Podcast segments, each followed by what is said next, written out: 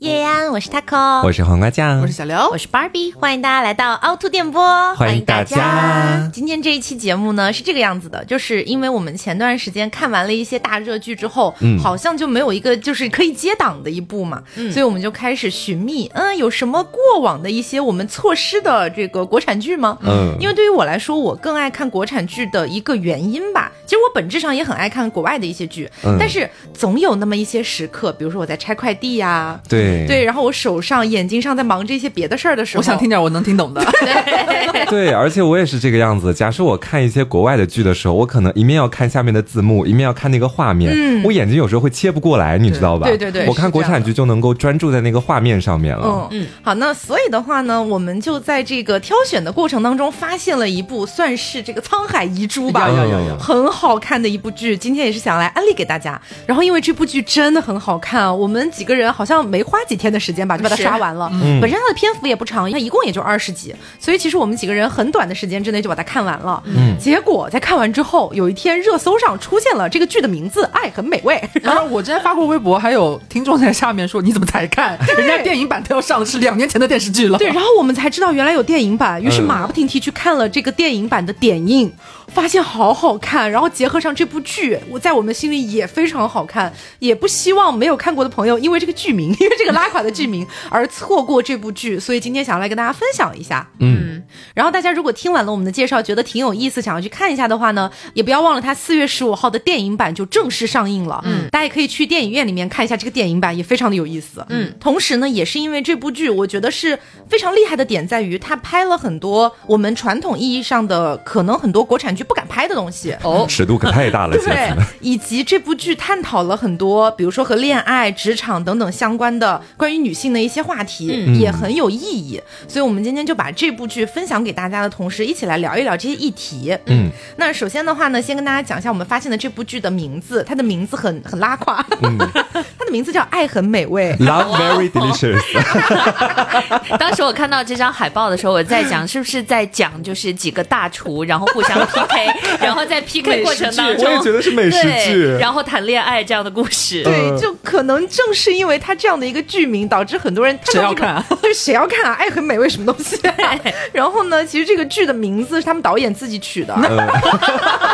干嘛？现在是要影射导演是吗？然后，但是导演自己也有说，好了，下次不会再去了。好，那这部剧呢，一共是三个女主，名字分别叫做方心、刘静、夏梦。但是因为呢，大家如果没看过剧的话，可能会比较难记，对，所以我们给她想了一个外号。首先，我们隆重有请张含韵饰演的方心心姐啊，我们后面称她为心姐啊。心姐呢是前期算是一个傻白甜，长得非常漂亮，从小就广受欢迎这样的一个角色。嗯，她后来结婚了，没想到在疫情期间惨遭老公出轨哦啊！但是呢，她虽然看。起来是一个傻白甜，但是她并没有在这个男人身上多做留恋，很果断的就跟这个男的离婚了。嗯，与此同时呢，欣姐的人生貌似开启了第二春。哦，哎，他们家楼下有一个做面包的小哥，我们称为面包哥。好，欣姐对这个面包哥呢是有些许好感哈。嗯，却在一个意外的时候得知啊，原来面包哥是有女朋友的。哦，尬住了。对，那本来就以为这个故事可能是那种比较老套的那种美丽废物的剧本，但是呢，实际上欣姐这个角色是在不。断的成长，给人惊喜，甚至到中后期有点白切黑的意味出来了。嗯，然后第二个角色就是咱们的李纯，令贵妃啊饰演的刘静。嗯，她比较爱做饭，我们后面就叫她厨娘吧。好啊，这位厨娘呢，今年有小三十岁了。根据这个老一辈的那个传统理念，就觉得到了三十岁一定得结婚，所以爸妈在家里面天天都在催她结婚。她爸妈还觉得说，你固然啊有一个好厨艺，但是你以后你也只能够在家里面给老公去做饭。她平常的工作就是一个普通的银行职员。他的爱情线是这个样子的：先是阴差阳错的喜欢上了楼上的邻居，嗯啊，这个邻居呢，他的身份偏偏是很不受厨娘爸妈待见的那种离异带娃男，他娃还十岁了，这个样子 真的有点难搞。然后造化弄人，另外一方面有一个多年不见的老同学啊，是个纯情富二代，之后呢又狠狠的爱上了我们的厨娘。面对自己喜欢的，还有喜欢自己的这两个男人，厨娘的这个处理方式，嗯，我不太欣赏啊，讲实话。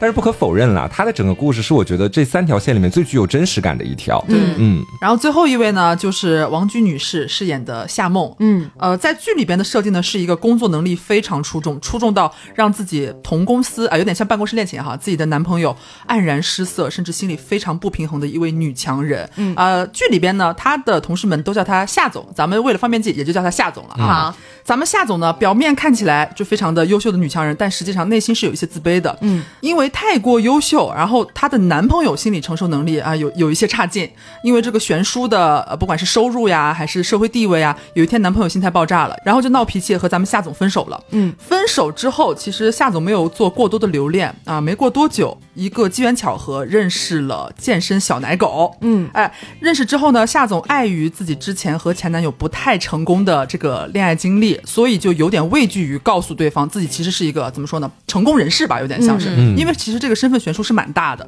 于是他就编造了一个莫须有的穷苦女性的人设，嗯，然后和健身小奶狗进行一个恋爱。在这个过程当中，他其实撒了不少的谎来来维系这段关系。最后呢，其实也被狠狠戳破了。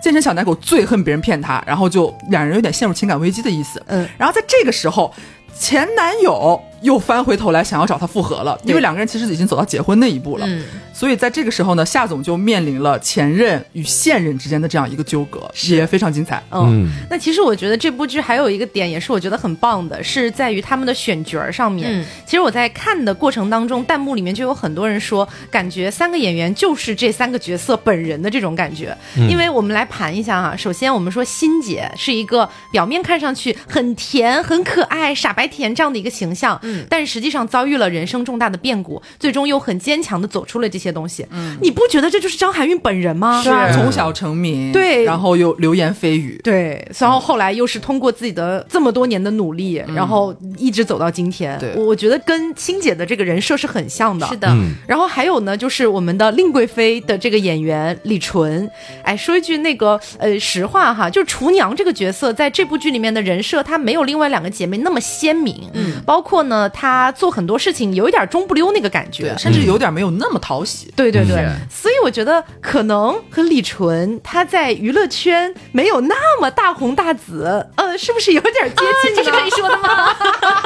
不要上升演员哦。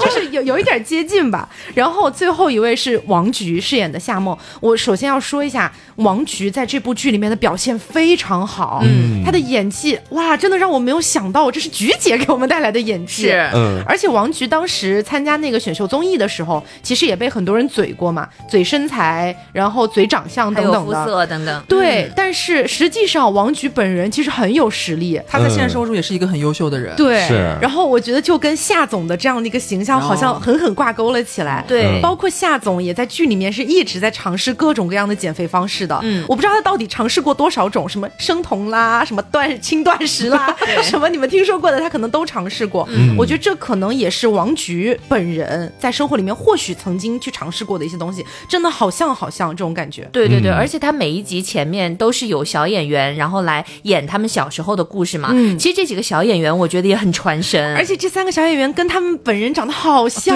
对对对然后包括神情都很像，对很神对对奇。嗯，那我们前面也说到了，这部剧它是一个很敢拍的一部剧，有很多我们几乎不太在现代国产剧当中看到的一些桥段，他真的敢拍进去。嗯比如说第一集，我们的夏总啊，当时躺在床上，嗯自己的男朋友呢在夏总的下面 为他提供一个嘴嘴服务。哦 对，但是在这个过程当中，夏总一直在和自己的男朋友聊工作上的事情，是嗯他就一直在说这个季度啊，我们这个工作，我们这个业绩，不啦不啦不啦不啦。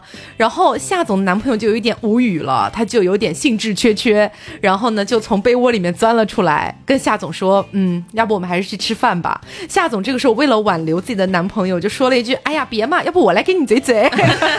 哇塞，我真的已经好多年没有在国产电视剧里面看到这种桥段了。对，对这个在国产电视剧里面算是某一个禁区，对但是没有想到是能够直接拍出来的。哦对，哦哎包括另外一个，其实跟这个有异曲同工之妙，就是其实厨娘那边也有一个类似的，嗯她和两姐妹，就她们三个人坐在一起，可能在聊天的时候，其他两个人就在追溯厨娘的过往，说你嗯之前。就是一个在恋爱当中遇到一点不喜欢，马上就要跟人家分手的人。那你有某一任为什么那么久你都舍不得分手？嗯，然后没有到厨娘直接讲说没有办法，就是那方面太合了嘛，能怎么办？对，这很像。很像咱们姐妹私下聊天这是啊。我跟瓜会说出来的话吗？对 对，而且厨娘的妈妈还会说啊，我们家孩子是一个处女。对她妈妈居然会说这种话，怎么可能是处女啊？然后让我印象特别深刻的其实是欣姐跟她老公的情变那一段。嗯就先来给大家介绍一下，欣姐和她应该算是前夫了。对，前夫哥，而且欣姐就是跟她老公在结婚之前，她本来是有一个很好的一个工作机会，嗯，然后为了她的老公跟她老公结婚，她直接放弃了那个去外地工作的机会，同时还辞掉了现在的工作，对。只是因为她老公给她的一句承诺，就是我养你这个样子。嗯，后面两个人结婚几年，怎么说呢？看起来还蛮甜的，但是因为一次偶然的变故，是因为什么哈？当时是处在一个疫情时代，嗯，然后基本上嘛，大家都是宅在家里面的。突然有一天啊，欣姐家就来了一些防疫人员，这个防疫人员开头就直接说了一句：“说欣姐，你的老公是一个密接。”哦，这怎么可能呢？大家基本上都是在家里待着，他怎么会成为密接啊？然后后面的时候，欣姐的老公就出来据理力争啊，说我根本没有跟其他人接触过。没成想，防疫人员直接亮出了实锤证据，一段视频，里面是欣姐的老公正在和另外的一个陌生的女人一个大拥吻。哦对同小区出轨了嗯，在监控里面拍到的，是是欣姐看到之后就是一个大俩控啊，姐妹们，就是一个大爆炸我。气死了。对，然后这可能就是让我产生了有一点意外的地方。就我原本一直以为欣姐是一个比较傻白甜的角色嘛，我以为她会在要不要离开前夫哥的这个决定里面纠结很久，然后跟他纠缠很久。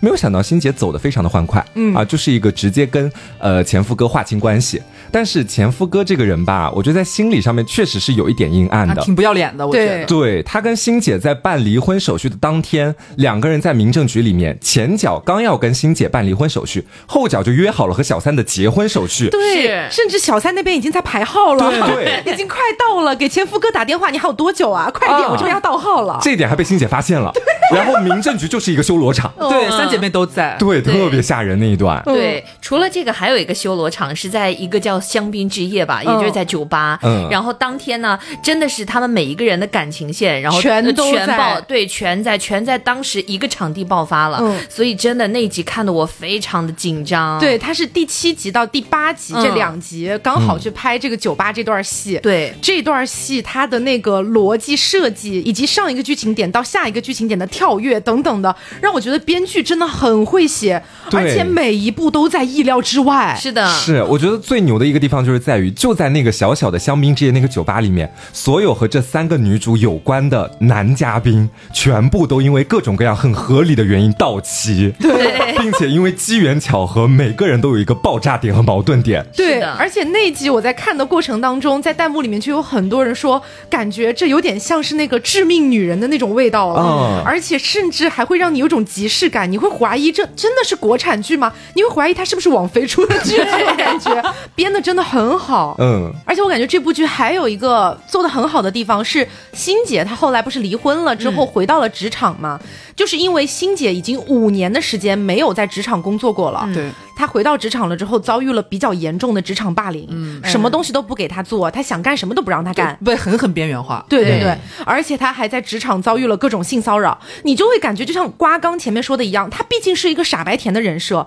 你就会以为她是不是忍气吞声，嗯。然后最后怎么样出现一个男人拯救她，哦。是不是这种老套剧情？low，欣姐就是通过自己的一些很巧妙的方式，一整个大杀四方。撸起拳头就是干。啊，你就会觉得看的好爽，这种感觉。嗯还有他后面跟那个猥琐男去当面对峙，哇，你就感觉一环套一环，反转又反转。我真的当时我就特别佩服那个编剧老师，真的很会写、这块，我真蛮佩服的。是。你说你佩服编剧老师，其实我一直很佩服那个导演，嗯因为这个导演的说作品取爱很美味，这 个不是，是因为这个导演他拍的一些剧集吧，其实我不只看过《爱很美味》这一部，嗯。还有另外一部他的电影，他总会在里面夹杂一些 LGBT 角色，嗯，这是我个人觉得就是很好的一个地方，因为大家都知道目前的这个审查环境是比较严格的嘛，就如果你想要堂堂正正的拍，可能是过不了审的，对但是隐晦。对，在这个导演的剧情里面，他就总能够让你好像意会到其中有一些 LGBT 角色。嗯。其中这个角色是什么样子的哈？是我们的欣姐当时正在和她的老公办理一些离婚的手续，要打打官司呢。嗯，欣姐就在那个离婚事务所律师所里面认识到了另外一位看起来还蛮美型、有些胡茬的男人。我一开始以为这是哦，我以为他是直男，对我以为是后面要发展的新的感情线了。对，因为他特别有钱，那个男的啊，这个点就不要讲了。讲这点干什么？聊这个点干什么？姐，对，就是我当时就是看到那个男的之后，我也跟你们一样，我都以为觉得说他是一个新加入的男性角色，嗯，然后欣姐对他其实也是有一点点防备的嘛，嗯，那个男的好像也看出来了，就觉得说欣姐好像不太愿意跟他一起出去吃饭，但那个男的挺想跟欣姐交朋友，嗯，于是某一次的机缘巧合，那个男的就约欣姐一起去酒吧，欣姐跟他坐在酒吧里面就在想，嗯，他对我是有什么非分之想吗？对，欣姐当时连酒都不敢点，是。对，因为欣姐她其实可以理解啊，从小到大就是一个备受异性关注的角色，她。很害怕面对其他男性的一些莫名的骚扰，嗯，当然就不喝酒啊，在那边坐着干聊。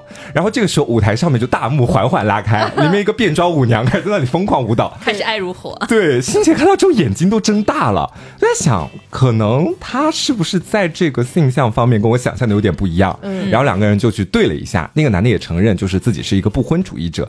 这点导演很巧妙，他没有直接去讲那个男的的性向是什么，对，就直接讲是一个不婚主义者。但是观众该懂的都懂，对，第一眼就能看出来他。甚至还提到什么啊，我老婆、闺蜜什么之类的这样的一些词汇，你一眼就能看得出来他是一个 gay，对，而且应该是个零。干嘛了？剧里可没有讲啊。我觉得蛮一的。然后呢，就是欣姐就跟这位 gay 成为了好闺蜜、好姐妹。对，嗯，面包男还吃醋里。对。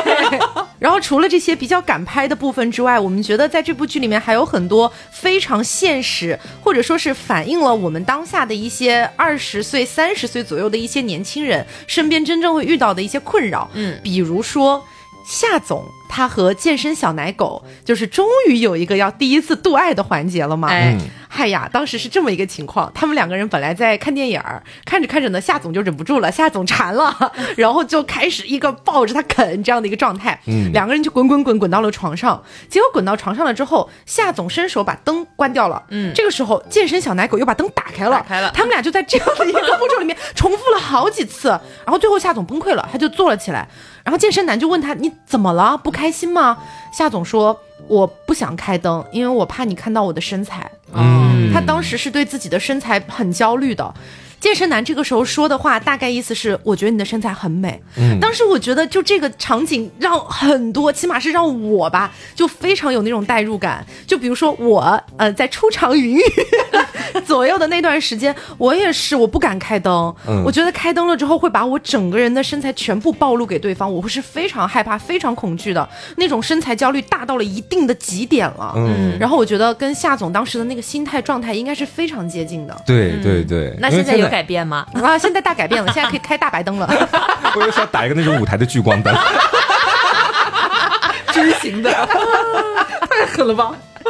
哎，不过夏总这个健身小奶狗和夏总这前男友，嗯，他们俩刚开始见面是在健身房，大家还记得吗？是一个机缘巧合，对，机缘巧合。然后他这前男友就想找这健身小奶狗来买私教课，嗯，他俩当时都互相不知道自己其实跟夏总有过一段关系，对对对。然后他们俩在聊完天之后呢，然后这前男友就问了小奶狗一个问题，说这健身啊，是不是可以提高这个那个方面的能力？对。因为他前男友还有一个老毛病，就他以前好像是搞体育运动怎么样，就是那个有腰伤，所以好像就是那一块就有点，对，有点 m 尾吗？对对，应该不至于到 m 尾，但是应该是就是发力点啊，就核心力量这一块应该比较弱。对，因为在生活里，其实很多人就觉得健身可以提高这方面能力，或者说能更有激情。然后这个健身男就是当时回给了这个前男友一个就是啊，我懂我懂这样的一个会意的微笑。对，哎，夏总真好运气啊。我男朋友都是这个体育生啊，都很有上进心啊！你发现会为了这方面努力。嗯，哎，但是说回来哈，就是夏总跟他的那个前男友分手，其实我当时看的挺无奈的。嗯，就是他们俩分手是这样的。他们俩本来是一起进的公司，嗯，然后呢，也都是比较正常的在工作，但是因为夏总的工作能力太好了，所以直接被提拔到了好像是副总的一个位置，变夏总。对，然后夏总就变成夏总了嘛，嗯，她男朋友还是一个夏总手下的职员，于是他们俩的关系好像就开始出现了一些悬殊。虽然在这个过程里面，夏总和她的男朋友都有努力去维持住这个平衡，嗯，但是还是会被打破。比如说有一次，就是他们在开视频会议，然后两个人因为一些事情有一点争端，这个时候她男朋友就让夏总把视频会议的那个视频关掉，两个人先去把这个事儿解决了，再回来继续开会。嗯，结果夏总关了，她男朋友没有关掉。然后他们俩吵架的全过程就在整个那个工作小组里面现场直播，对，甚至还有人把他们吵架的过程就剪辑成了一那种搞笑视频，发在了网上，还火了。对，所以我觉得当时夏总的男朋友心态真的应该蛮崩溃的。对，其实看到这一块的时候，我。隐隐不知道为什么有想到自己一些故事，嗯啊，但是不是他这种有点就是和夏总的后面那一任健身小奶狗有点挂起来。大家就是如果听过一些之前节目，可能会有所了解啊。刘女士呢之前有谈。一个健身小奶狗，对 他不是健身教练，但是是就是搞健身这一块儿。我还记得我们当时刚在一起的时候，呃，还比较怎么说呢，有一点互相之间的界限吧，不会过多去询问说，呃，你具体的工作是做什么的，甚至说，哎，你的收入是多少，不会聊这个。嗯。但是到了稍微过了一段时间之后，我印象非常深刻，他有一次他主动问我的，他说我一个月能赚多少钱？嗯。然后我说，哎，你一个月能赚多少钱？然后他非常不自信的报出了一个数字，嗯，但其实他的收入已经在杭州，我认为其实已经中上了，已经很不错了，甚至我印象好像已经过万了吧，一万多好像是。然后我就说。那蛮好的呀，其实，然后没有想到他跟我讲说，嗯，可是感觉跟你比的话，是不是还是少？我说没有了，你想太多，我其实也就搜搜而已。因为好像对方会有一个好像创业滤镜，嗯，他会觉得你你们好像是嗯做自己，没有在给别人打工或者怎么样的，在为自己的事业而奋斗，那你们就是赚多少就是自己的喽，还是怎么怎么样的，会觉得我的收入悬殊会不会跟他很大？嗯，他说他其实很早就想问我这个事情了，哦，他有在意，呃，对，因为我经常去，比方说周末每一周去找他的时候，呃，在家里边也会度过一些时间，但是很多情况下是他可能在忙他的一些什么课件，因为他是。他是做私教的那种，就是兼职，他会忙一些他什么 PPT 干嘛，然后我就在旁边时不时的可能会给他客户或者咱们群里边打那种电话，有有时候可能对接品牌或者干嘛的，在他看来，他听起来就觉得。好像很很高级哎，对，就是那种很创业，是总，你知道吗？那种感觉，刘总，而且经常打电话，有时候偶尔没来及切那个功放转回来的时候，他们会听到有人叫刘总或者是干嘛的。然后他说他其实很早就想问这个，他心里边也有点不得劲。叫你刘总只因为刘总是你化名而已啊，对啊，对啊。然后其实，在他心里，刘总你月入百万了，是刘总经理，对 对对。所以这点我其实当他看之后有一点点共鸣吧，其实有一点像。嗯，我其实也是有一些共鸣的，我有两段经。经历这两段经历，一段是我在下，一段是我在上，嗯，就是我算是两个都体验过了。在下那个应该是捷豹男吧？对，就是因为当时我月收入是靠我爸妈给我的生活费的两千，嗯，他的月收入可能已经到两万多了，嗯，因为他本身自己也三十多岁了嘛，所以说他的那个职位相对来说也比较高。我当时我好像记得以前在节目里面分享过，虽然我跟他不是那种直系的上下属的关系，但我心里面会开始有点比较，嗯，就是我会觉得说我每个月只有两千块钱，我给你送礼物的话。我可能送的都是一些你会看不上的东西，嗯，然后他给我送礼物送的可能是一些比较有名的香水牌子的那个 小样套装，但是也蛮贵的，官方的小样套装，也没有很在乎你吧。查了一下价格呢，可是很贵的，有三分之一的生活费。然后后面的时候，我就有跟他去探讨过这个问题，探讨出来结果，我记得我也分享过，大致就是他给我疏导心结的方式，就是告诉我说，你以后也会这样，你现在只是在人生的某个阶段。我当时表面上是说，嗯嗯，是这样子的，没错。但是你不可否认，在当下你们俩的这个差距是非常明显的。对，你或多或少，尤其是在每一次互相送礼物的时候，你会心里面觉得说，哎，我要是再多赚一点钱就好了，嗯，就会有这种想法。对我之前也谈过一个收入，其实。其实比我低蛮多的一个男朋友前男友，嗯，然后呃，其实不止一个，对，但是在交往的过程当中，可能我的性格在某种程度上会有一点点像夏总，嗯，就是有的时候我会觉得抠走你是，对我我我心里面有的时候会出现一个我自己不太喜欢的想法，就是你真的有点没用哦，但是我会很及时的去想，我这个想法是不对的，嗯，他也在努力，他也在去为了自己的工作去做很多事情，只是可能暂时现阶段我们的收入有一些悬殊，所以我不可以这么想。我会及时的去把自己的这个想法清除脑海。嗯。但是说句实话，我很难克制出现这样的想法。嗯。包括大家如果去看了《爱很美味》的电影版之后，其实夏总也会有透露出这样的想法。他是直接跟他的小奶狗讲，我觉得你有时候挺没用的。对。但是我觉得这个东西就是，呃，我个人觉得从人性上面，包括一部分人的性格上面，他很难完全被避免掉、被清除掉。嗯，但是有的时候我又会自我拉扯，所以我觉得夏总可能在那段时间里面也有一点这种感觉。毕竟我能力强，我变成副总。对于夏总来说啊，我变成副总了，是我能力强的一个结果，这总不能是我的缺点吧？对呀，又不是我去潜规则了，还是干嘛的？然后你没有变成副总，是你能力不到，你能力不够导致的一个问题，这并不能怪我呀。嗯，所以我觉得这个东西是他们两个关系里面出现一个比较大的裂缝的一个很大的原因。哎，对对对，我刚才突然想到，就我之前辞掉那份国企的工作嘛，嗯，然后呢，我有认识一对情侣，然后他们其实原来就是在呃一个级别的，但是后面呢，他们是有一个升职职位的。他们是两个分公司的嘛，要争取那一个晋升的这个职位。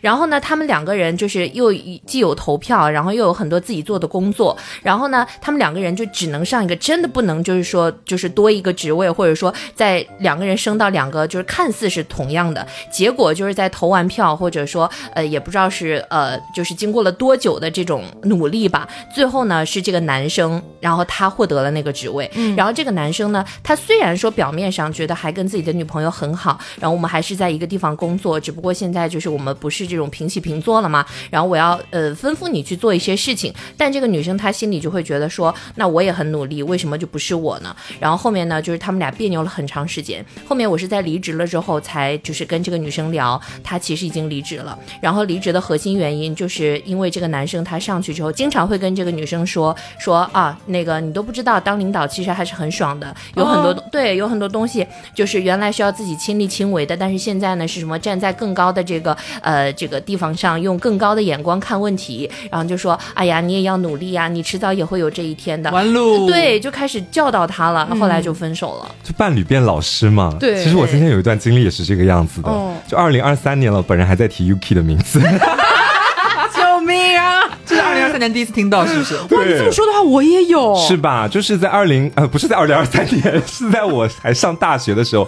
当然，UK 他做的那个节目，其实我是他们整个节目组的负责人。哦。然后我们私下里其实会经常聊一些关于节目的新创意或者新话题相关的东西。我记得印象很深刻，当时是我跟他一块儿，我去南京参加比赛，他到南京来看我，我俩当天晚上住在一个宾馆里面，莫名其妙就开始聊到新节目的选题。嗯。然后我就提出了我的一些建议什么的，但是。我印象当中，好像是因为在那段时间里面，我们新节目刚刚开始落地，我会时不时的经常性提出一些建议，去有点打引号的指导大家。嗯，然后他当时他提出的观点被我否定，然后有点被我说服的意思了之后，他说：“好吧，领导说的都对。”然后我当下我就会觉得有一种，嗯，其实我也不是很想听到这句话啦。对，如果我不是领导的话，我们俩是平级，我们或许就可以比较理性的去探讨这个问题，得出一个结果。对。但是如果我是领导，且我们两个同时又有一个伴侣关系在其中的话，我总会觉得自己有点压着他的感觉。嗯，大学期间我也有一个，是跟那个 fucking fire 吗？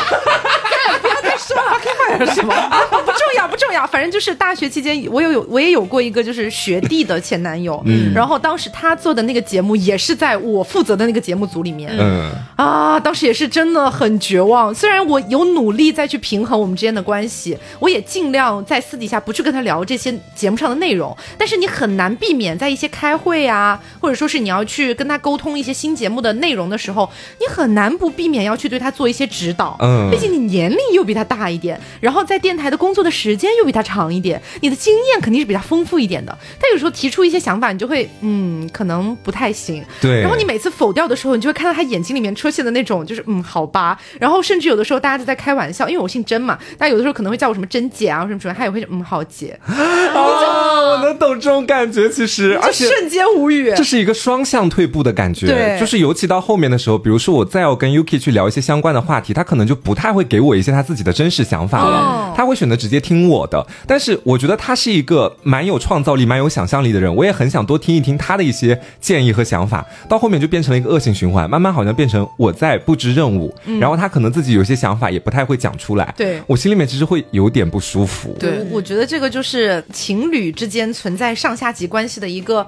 啊，蛮蛮难解决的一个问题。对，因为本身如果说两方之间收入悬殊本来就差挺多的话，已经会有一点容易，可能在生活当中会造成一些小小的矛盾或者摩擦。所以我觉得在夏总这一条和前男友的呃这个剧情点里边，其实这个点还确实蛮写实的。嗯，然后我觉得夏总的身上还有一个比较真实的地方，是在于他跟自己的那个前男友分手了之后。几乎是比较快的就和健身男展开了一些爱情上面的事情。啊，是无缝衔接。其实我觉得啊，我个人不是特别欣赏“无缝衔接”这个词，嗯，因为除非是另外一种情况，除非是你在谈恋爱的过程当中，你就已经和其他人搭上线儿了，嗯，然后你就是为了和那个人在一起，然后你跟你的现任分手，那我觉得这样是不行的。但是如果你已经跟你的这段感情彻底的分手了，两个人已经说拜拜了，嗯，为什么不可以在比较快的时间里面开启一段新的感情呢？对呀，我不太明白这里面存在一个什么样的问题。嗯，他是没有为前任守寡吗？就是因为我之前有在微博发过一条微博，大概内容就是说，你可以去怀念前任，你可以去难过、去哭、去呃这个宣泄自己的情感，过几个月、几年都没有问题，你可以自己决定。但是如果你已经走出来了，那为什么一定要留一段时间去为前任守寡？这个是我想不通的地方。嗯，包括其实在他这部剧里边，关于这个剧情上面的线，在他前男友上面也有体现。嗯，我记得他前男友有一次翻回来，因为不是后面有。想要重新追回夏梦嘛？嗯，然后她前男友可能聊聊这个火气又上来了，结果直接他就嘴夏总说：“哦，我当初冲动和你分手是我不对，可是你那么快爱上别人，我也没说什么呀。”我当时就是一个火冒三丈。对啊，你自己翻回来想要就是让别人跟你复合，然后现在呃可能看别人走的好像当时真的是毅然决然了，可能已经真的不想和你在一起了，你就开始去挑别人不可以，为什么不可以在和你分手之后爱上别人呢？因为我觉得这是好像很多人包括。我们经常在一些微博投稿里边，有一些听众来私信一些他的情感问题，也会偶尔遇到的一些情况，就是很多人他会默认说，你跟我分手之后，你最好也要跟我一样痛苦一段时间哦，或者你最好也要跟我一样犹豫一段时间哦。如果你比我更快走出来，那你这个人有问题。对，啊，这是这样是不对的。哎，你你你不守男德，你不守女德，怎么怎么样的？但是其实我们会觉得这是一个比较正常的。我甚至觉得夏总是很幸运的，在这样的设定里边，嗯，他可以很快的又有一个新的缘分。让他觉得很喜欢，然后双方情投意合，这是一个我觉得没有任何可以指摘的地方。但是她男朋友说的那段话，真的让我觉得有有点蛮生气的。对，我觉得可能这就是很多的人在处理感情上面，有的时候会出现的一个比较双标一点的现象。嗯，就比如说哈，我举个例子，如果你有一个好朋友，他跟自己的前任分手了之后，久久走不出来，比如说两三年过去了，他还在怀念自己的前任，他前任早就把他忘光光了，这样的一个状态，你会说什么？废物？你会？你可能会说。哎呀，你还是应该早一点去认识新的人啊！你可以更快的走出来，不要一直困在前任的这个漩涡里出不来啦。为什么不去看看新的世界呢？你可能会这么说。但如果说你有一个好朋友，他很快就走出来了，他很快就开始了下一段感情。假设这个时候你看不过去，你有可能会在背后说什么？他这么快就走出来了，看来也没有多喜欢这个前任吧？对。那人到底应该怎么办？还是说我们法律、我们道德应该规定一个时间线啊？你跟自己的前任分手了。必须要难过三个月以上，不然你就 不然你就违法了啊！不然分手冷静期是吗？对，不然你就坐牢去。我我觉得也没有这样的规定啊。对，所以我个人觉得，包括有一些人，他在感情上面是很难从前任的关系里抽离出来的，而有一部分人，他们是很容易抽离出来的。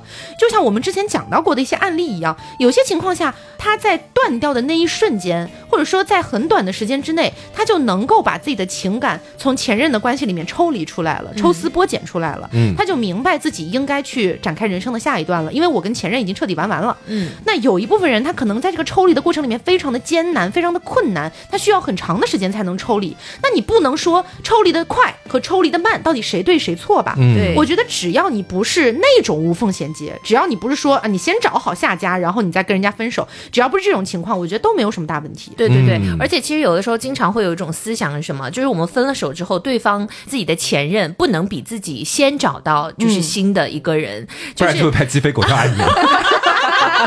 联动了，对，就是呃，有的时候觉得自己呢，可以说啊，我试着去寻找一下这个呃下一任，但是如果说对方找了，我们心里还是蛮气的。有的时候，对我觉得这个我反倒还算能理解吧，就是可能会有一种对比心态，对，就觉得我跟你分手了，你不能速度比我快的，然后还过得比我好，嗯，可能会有一种这种心理。就他如果真找到了，我心里面最多会不爽啦，但是我不会做出什么实质性的举动，对，但我不会报警，对，我也不会去指责他或者背后讲他很多坏话这样子。但如果其实是你是那个更快找到的人，你不会觉得这有什么问题，对不对？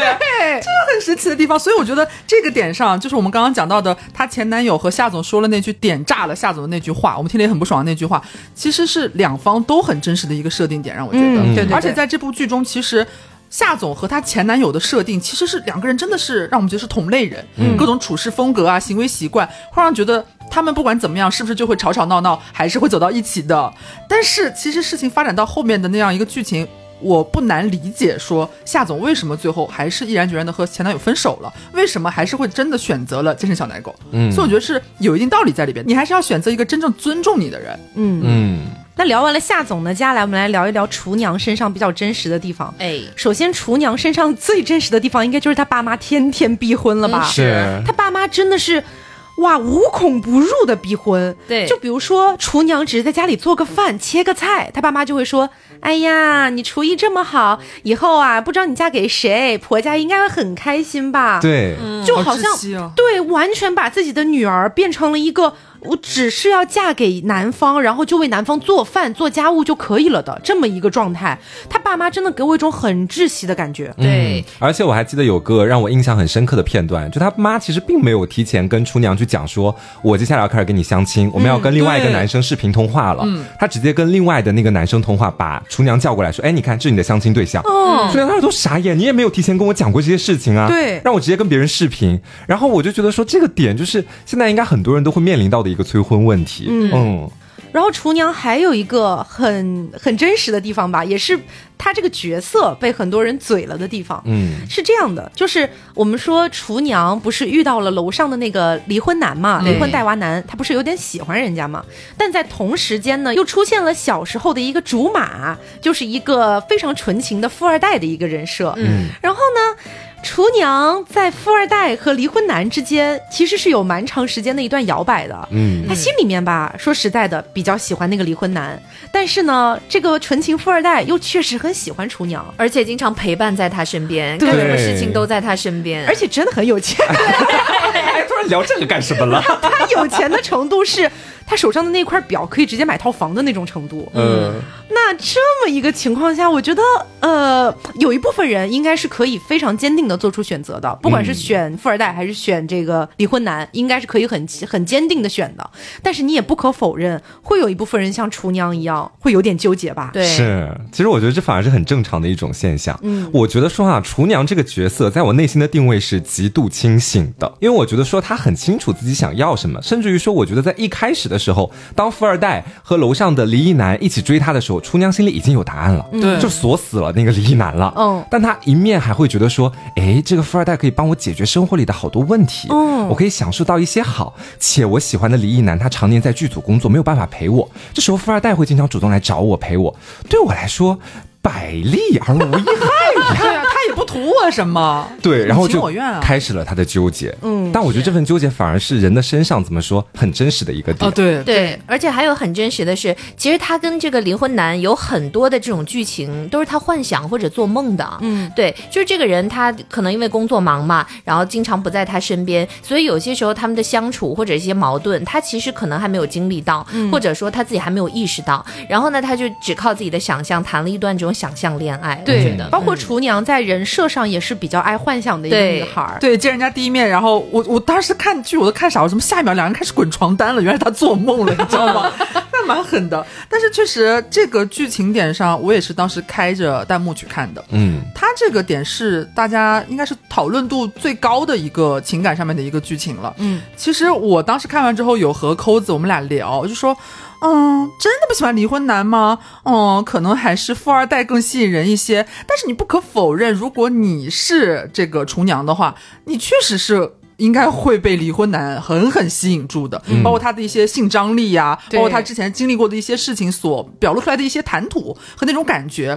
反而也正是剧里边厨娘她所向往或者她所欣赏的，对，能够戳到她的。你就是富二代，再有钱，你能给我提供再多的生活上的便利或者一些帮助扶持，可是我对你就是没有那种爱情的感觉，是两码事。我觉得这个呢，就是在生活里很常见，因为这个呃，这个富二代他都是只给的，就是会把心就是明明亮亮的，就是亮给你看。嗯，但是这个嗯离婚男就不是，他是有的时候会让他猜，会拉扯，哎，会拉扯。这个时候其实就非常让这个咱们厨娘着。迷的，对对对，所以我觉得可能在富二代和离婚男的选择上面，呃，或许就像我前面讲的，有些人他可能根本就不会纠结，直接就选了，不管哪一个。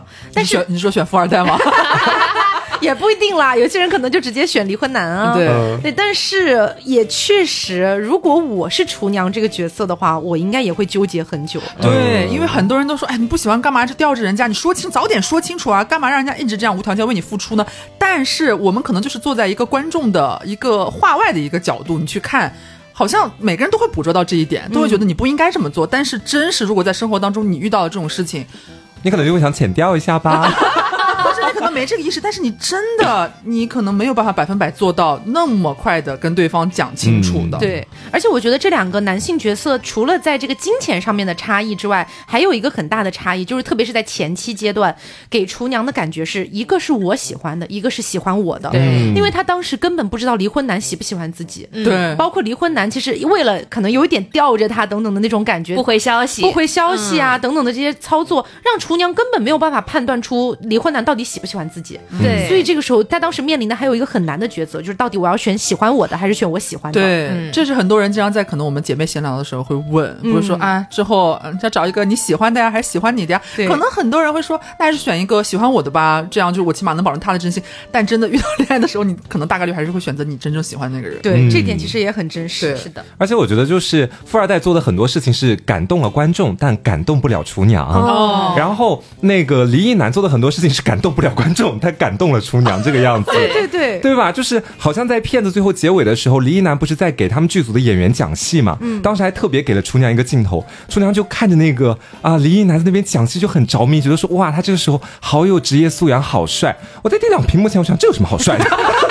但是这我很理解，就是有些人 对对，有些人他在工作的时候就是闪闪发光的。你看识别魅力的点就是不一样的。是的，就是他在就是专注自己的时候，即使没有关心自己，但是如果作为看着他那个人满眼都是他人，就会觉得他好有魅力。他在以他自己的专业，在以他的口才，在以他的所有，然后来展示自己的魅力。甚至在就是他本人看来，这是一个稀松平常的事，但是在看他的人这里就觉得哇，这简直就是饕餮盛宴。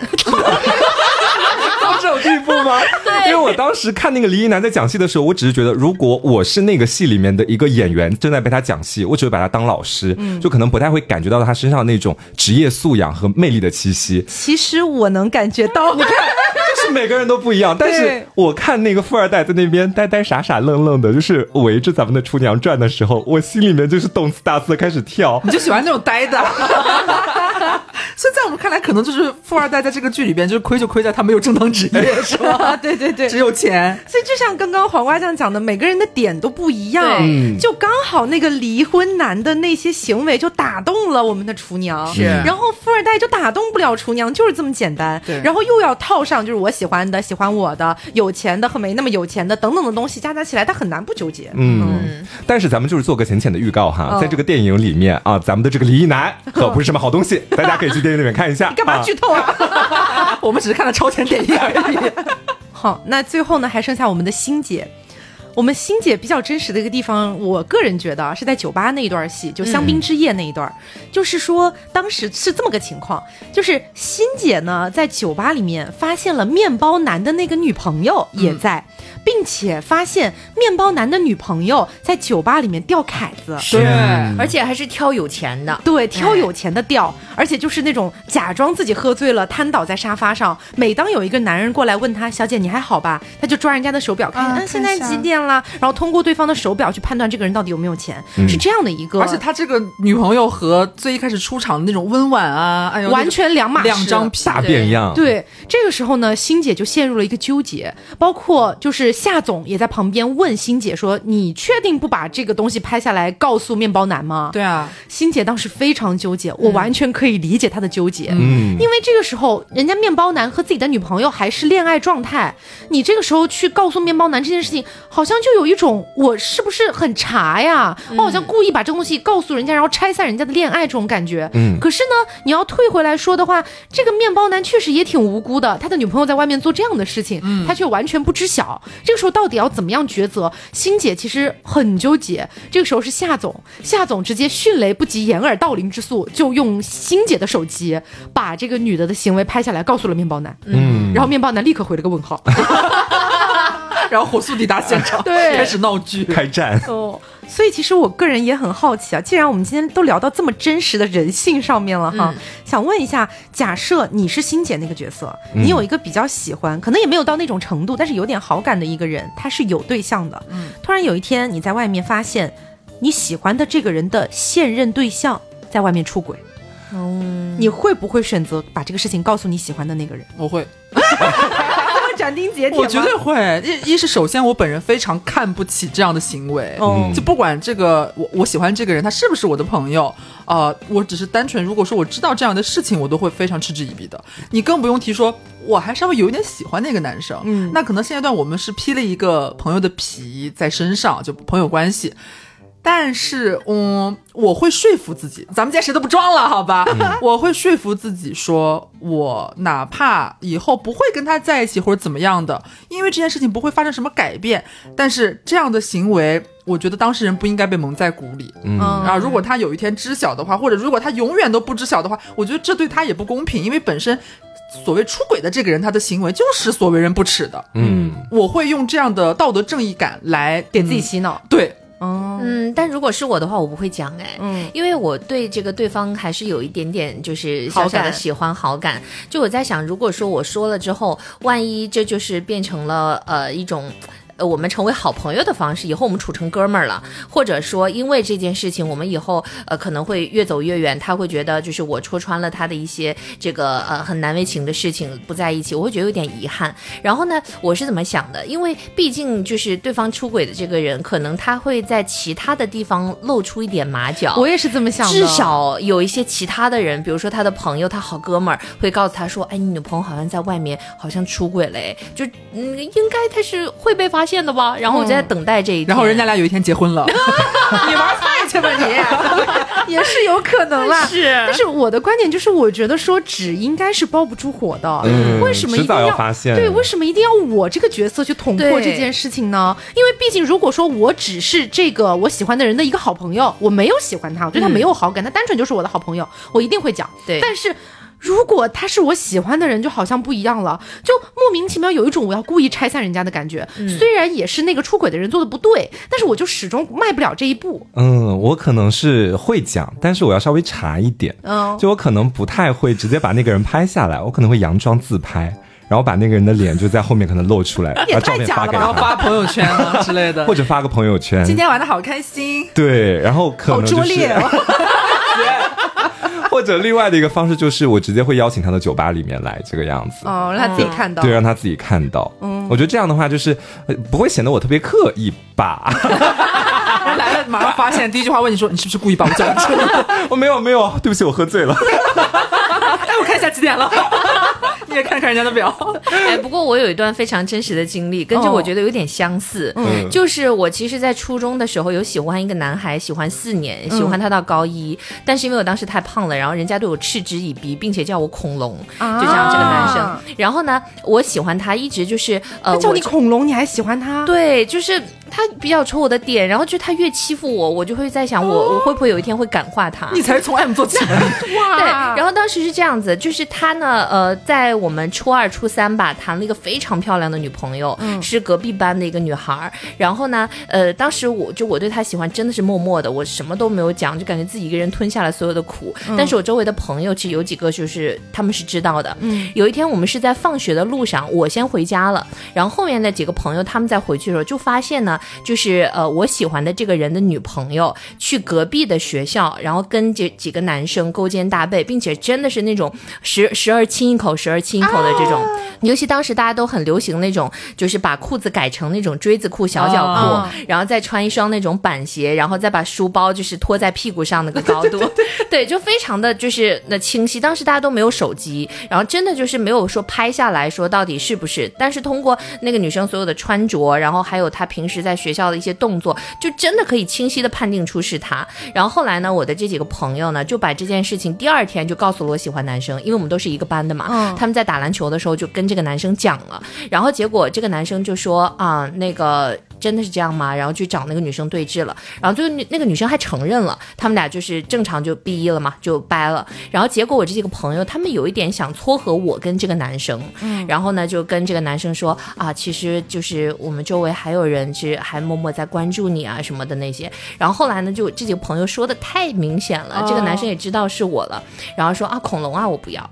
哦，对，就是当时就是我，我其实也是在旁边，就假装偷偷在散步，然后就看到他们几个人就是在说些什么，不知道。后来呢，还是我这几个朋友跟我说，让我不要再喜欢他了。嗯，对，所以其实告诉了之后，呃，还得看对方喜不喜欢自己吧。如果对方说即使不喜欢，无论是自己说还是朋友说，其实最后都不会有什么好结果。对，我就感觉就不论结局怎么样，因为这个事情我告诉了他，也不是就象征着我一定就。会跟他在一起，对，然后我我就觉得这好像是有点吃力不讨好的事儿，对对对，就这种感觉。嗯，知道了，不要把他叫到现场来了，发一条仅他可见的朋友圈就可以了，算是暗处说提醒一下他了，给他保留一点面子，还。对，这还好剧里面两个人是有一点互相喜欢的，不然的话，我觉得最后剧也是一个闹剧，对，嗯。那实际上呢，除了我们今天讲到的这一些剧情之外，其实《爱很美味》这部剧里面有非常非常多精彩的一些设计，也是欢迎大家可以自己去看一下。嗯，其实里面很多的剧情都会让你就是，比如说有些是捧腹大笑的，然后有一些是嘴巴张得比鸡蛋还大，怎么会这样啊之类的，很多的环节的设计我都觉得做得很好。嗯，好，然后呢，接下来想问大家一个问题啊，就是我们讲完了我们的星姐、夏总和厨娘三个角色之后，嗯，大家自己觉得自己的。性格上可能会更贴近哪一个女主角呢？呃，我个人觉得说哈，我挺两面的。你像面包男。我觉得我也挺像面包男的，就是如果要贴这三个女性角色的话，哈，我会觉得我外表所展现出来的感觉会更像呃厨娘一点，嗯，但是我内心里面是更像夏总一点的，哦，因为在剧情里面有一个设定嘛，就夏总他从小都是要拿第一、争强好胜的那种，嗯，就一定要赢，嗯，我心里面其实也是这个样子，嗯，就可能外表看起来我云淡风轻，第一名、第二名、第三名都很好，嗯，不错的，我可能会这样子表述，但我心里面肯定是想瞄准那个第一名的位置去的，嗯，可能会默默的为他去做很多努力，但是我很害怕自己达不到第一名的那个结果，可能在别人看起来就会觉得说我失败了，所以我需要外面用一个东西来包装它。就我觉得这几个名词都很好，这样子。啊，所以以后咱们每次节目更新的时候，那个主播顺序第一个写黄瓜，然后再写花狗，没有必要是这种第一名吧，姐？我可以啊，我可以啊，没有必要啦。然后我感觉的话呢，我的性格，首先我跟欣姐是完全不沾边的，就是包括欣姐从小到大长大的那些经历呀，她的这个受人欢迎的程度啊等等的，我都跟她完全沾不上任何一点关系。呃，然后那个厨娘的话呢，我又觉得她在我的眼里有的时候有点太优柔寡断了，嗯，所以我其实感觉跟厨娘也没有那么沾边儿。我觉得要沾边儿的话，可能是跟还是跟夏总比较沾边儿吧，嗯，就是在一些处事的方式上面，有的时候可能我也会有一点那么争强好胜的心态。完了。到底谁的名字写第一个呀？啊，能不能统一一下？要不留吧，要不留写第一个吧。对，避开咱俩的争端。要不我们下次就在后面打个括号，按拼音首字母排名不分先后。反正就是感觉跟夏总可能会比较像一点，嗯，呃，以及就是夏总对自己的种种的不自信，他对自己的很多的自卑的点，我觉得也是比较像的。对，这也是我觉得我跟夏总比较像的地方，就是我会觉得自己在某一个方面是我所认可的地方。觉得他是在一个中上的水平，但在生活里的很多其他方面，我其实是很自卑的，嗯，就有那种极度自信又极度自卑的感觉，嗯，那怎么回事？大家都有点像夏总，是不是？但是其实，在另外两个角色身上，也可能会有一小部分的性格是有一点重合的。比方说，厨娘她的个性里边，她从小可能不太爱出风头，但是我如果有能出风头的地方，俺是比较喜欢出风头的。你喜欢被 Q 出来？呃，我是比较喜欢成为一个比较耀眼的存在的，嗯，就包括从我大学生活开始之后，我也比较喜。哎，你说到这点就有点像方心，其实，因为我会回想说，我觉得我大学那几年其实就是过着大家都很瞩目的一个大学生活。哎呀呀呀，对对对，就是番位基本上都是第一，对。干嘛老 Q 番位啊？怎么回事？今天我发现了，根本就不是我们俩在在意番位，我俩啥都没提。好，下次今天这期节目就把他名字放在最前面。行，可以可以很久了。反正就是呃，我会觉得可能在不同时期会有不同贴的地方。在大学时候的话，我会觉得可能 maybe 有一点点像欣姐。嗯，我是蛮习惯那个时期大家都对我很好的，因为好像我站的比较高。哎，怎么有点像夏总？好奇怪。但是其实到后期的话，包括呃初入社会，开始有一些工作，有一些经历和社会上的人接触之后，会觉得有一点像夏总。倒不是说我。到达了和夏总在剧里边设定那样的所谓的高度和位置，嗯，只是说他自卑的地方，有时候会觉得我和我挺像的，嗯，像是其实，在某一些方面，我会觉得我已经做的蛮不错、蛮优秀的了，嗯，但是还是很容易轻易被一些别的，嗯，其实冷静下来想，不是很重要的一些细节而觉得自卑，嗯，比方说，我会觉得可能我在工作上面是一个很努力的人，我觉得我很有信心啊，我觉得我做的也蛮好的、蛮优秀的，但是你可能在一个突然 emo 的时间，就觉得。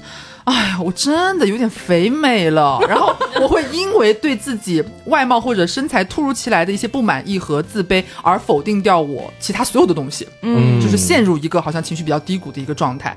这种情况下会觉得好像是不是又和夏总在剧里边有一些设定是有一点重合的，嗯，所以我觉得还蛮多元的。其实，好，如果是我的话，我觉得我在工作或者是学习上跟夏总很像很像，然后但是在感情里呢又和厨娘。很像很像哦，你会纠结，你会犹豫，对我会非常。你这么多年了，你还没看出来？没有，我帮他补充一下而已。对，就比如说在工作啊，包括以前考学，无论是高考还是艺考，就是在班里呢，一定要达到排名，比如说是前十名，我可能才会就是在这个班里活跃起来。但如果说我没有就是在班里前十名，我会非常默默的一个人跟自己较劲儿。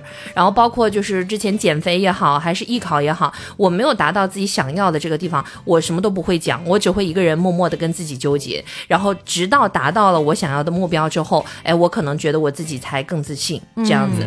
包括之前有个算命的说，怎么突然算命的说？对，算命的说就是啊，你其实就是呃比较适合当领导，然后你自己也比较喜欢当领导。确实我是这样的。如果说在这样的一个小的这个范围内，无论是工作还是学习，我没有到达这一个比较瞩目的地位的话，我可能会觉得嗯不太想干。我明白了，不 是他是一般了又。这期八老师先在前面吧，不然他都不想干了。我们大家一番轮流做吧，要不然。每个人都是夏梦。原来大家都很在意这个一番啊。这个首字母排序的话，这个八可是在前面的。你才名正言顺是吧？原来你起这个名字只是想抢占一个一番而已，这总得到最后了。然后如果是在感情里啊，其实我跟厨娘非常像，就是我会很纠结，就是甚至纠结到就是我会拖着。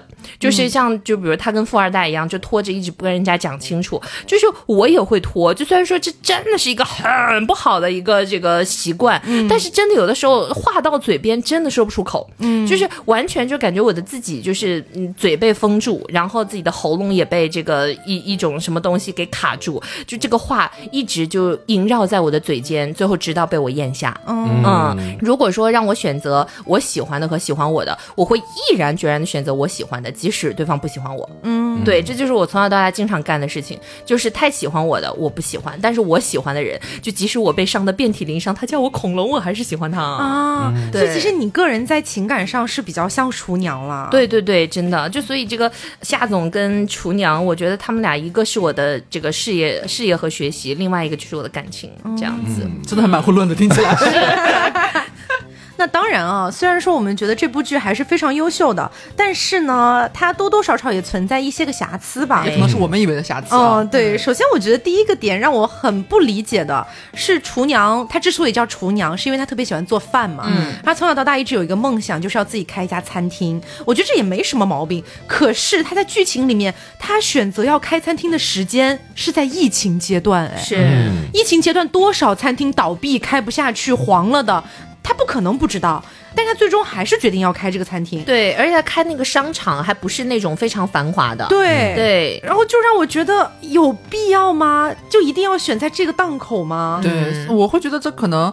嗯，我看的时候其实也挺不理解的，因为在剧里边，他甚至已经闹到了和爸妈有几番就是非常严重的争论了。嗯，然后爸妈会就是闹啊，跟他叫啊，哭啊，然后他也哭啊，鸡飞狗跳，就围绕他要创业这个事情。嗯，然后我会觉得说，可能这个是现实和影视剧之间冲突之下给你的一个设定吧。嗯，因为我们扪心自问，可能如果我们是真实世界里的这样的一个厨娘的话。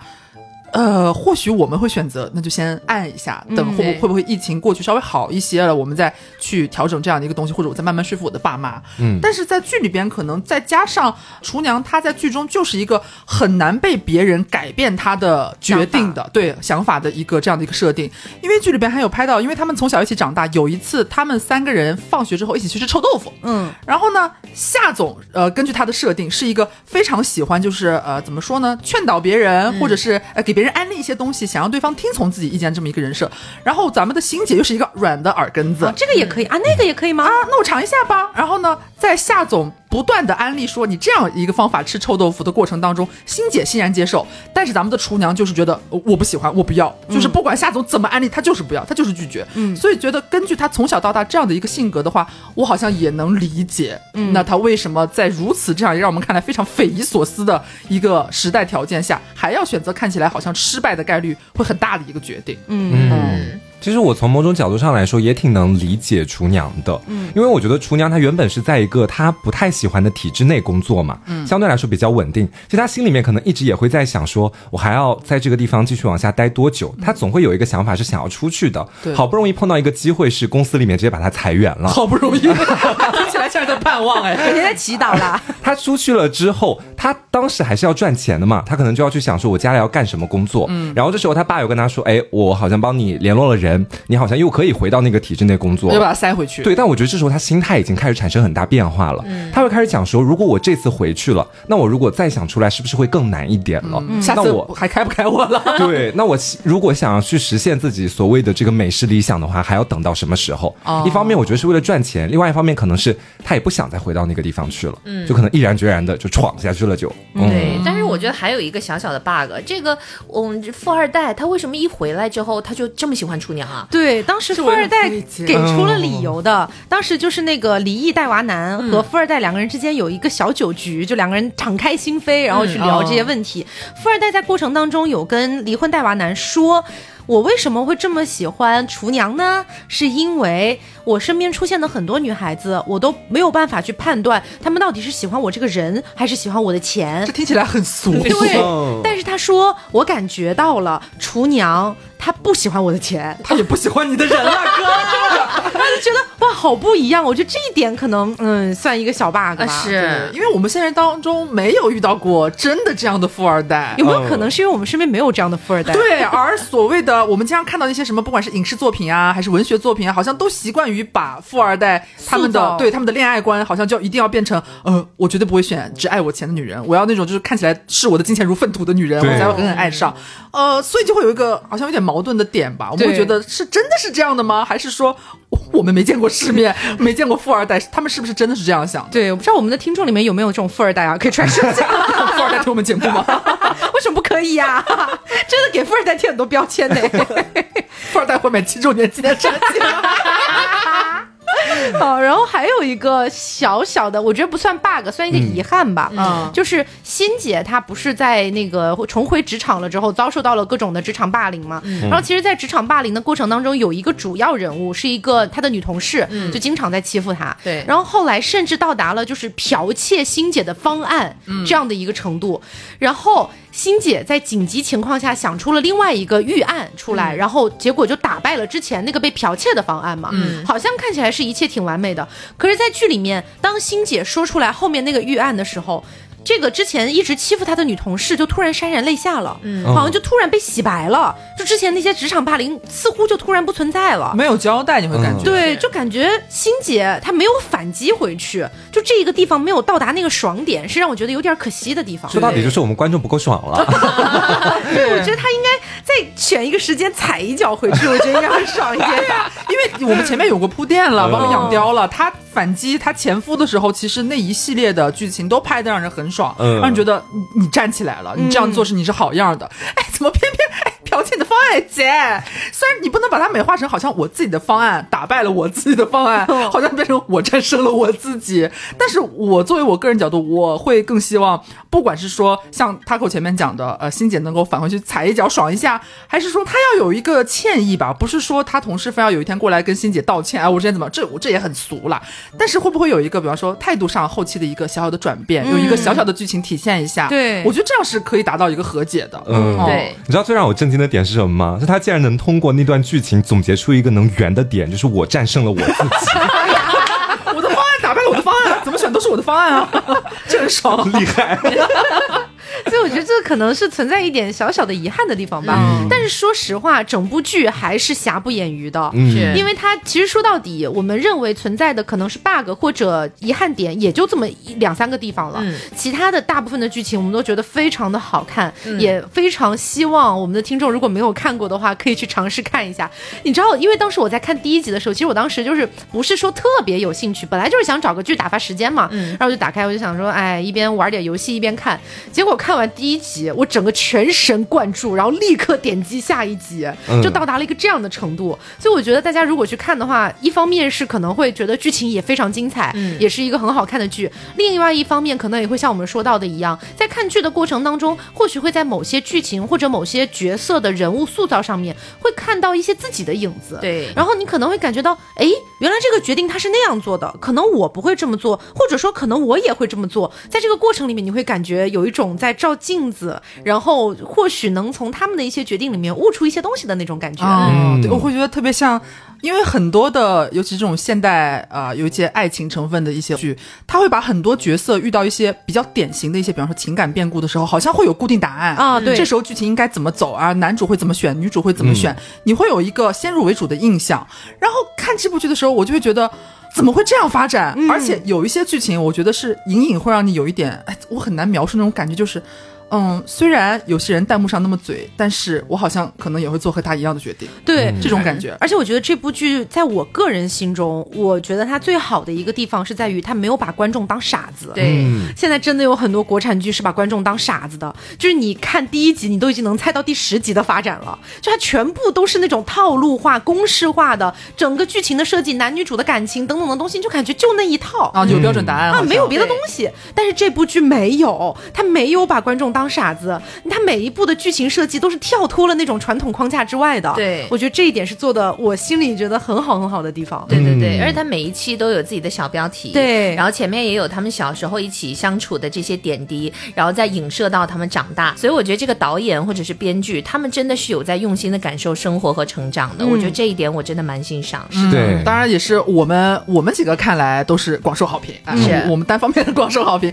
所以很推荐大家可以去尝试看一下。嗯。然后包括他四月十五号要上那个延伸的电影版本了，好好看，我们已经几个。看完对了我们前两天去看了超前点映，我觉得哇，我没有想到后续的后续居然还有后续的反转。对，而且你知道，我已经很久很久没有在电影院里面被剧情吸引的抓耳挠腮了。哦我我之前抓耳挠腮是因为电影真的很难看，我很想走。对，但这部电影是让我就是哇，怎么会这样？然后整个人从座位上滑下去，再坐起来，捂嘴，然后大叫。对当然大叫，全场都在大叫哈，就是这样的状态已经很久没有出现了。所以我觉得这部电影，如果你在看过剧的基础之上去看的话，你真的会觉得非常精彩的。嗯，我们几个已经验过了，觉得非常不错。对，电影也是一样的，没有把人当傻子，很好，很好。对，就啊中间有好几次那个特别尴尬的片段，我们真的就集体张大嘴巴，对还特别去看了一下你你们两个那嘴巴张的也就跟真的跟鸡蛋那么大。然后我记得还有一个片段是他会就直接把手过来抓着我的那个手臂在那边捏，就是那个剧情啊，真的很抓马。对，因为你知道上一次我在看电影的过程当中抓住对方的手臂是什么时候呢？嗯，是几年前看你的名字的时候啊真的已经好久了。那个时候看到那个就是在手上写的是 “ski 大 u” 的时候，然后我抓抓紧了旁边铁铁的手臂，嗯然后我就再也没有抓到别人手臂过了。真的，我觉得就是，呃，还是非常推荐大家可以去看一下这部剧。然后，如果你觉得剧是很好看的话，也推荐大家去看一下电影。这样子，嗯电影是四月十五号上映啊、名字呢就叫《爱很美味》。哎，导演还没改呢。拜托导演以后不要再给剧取名字了。好，那今天的话呢，就是给大家安利了一下《爱很美味》这部电视剧。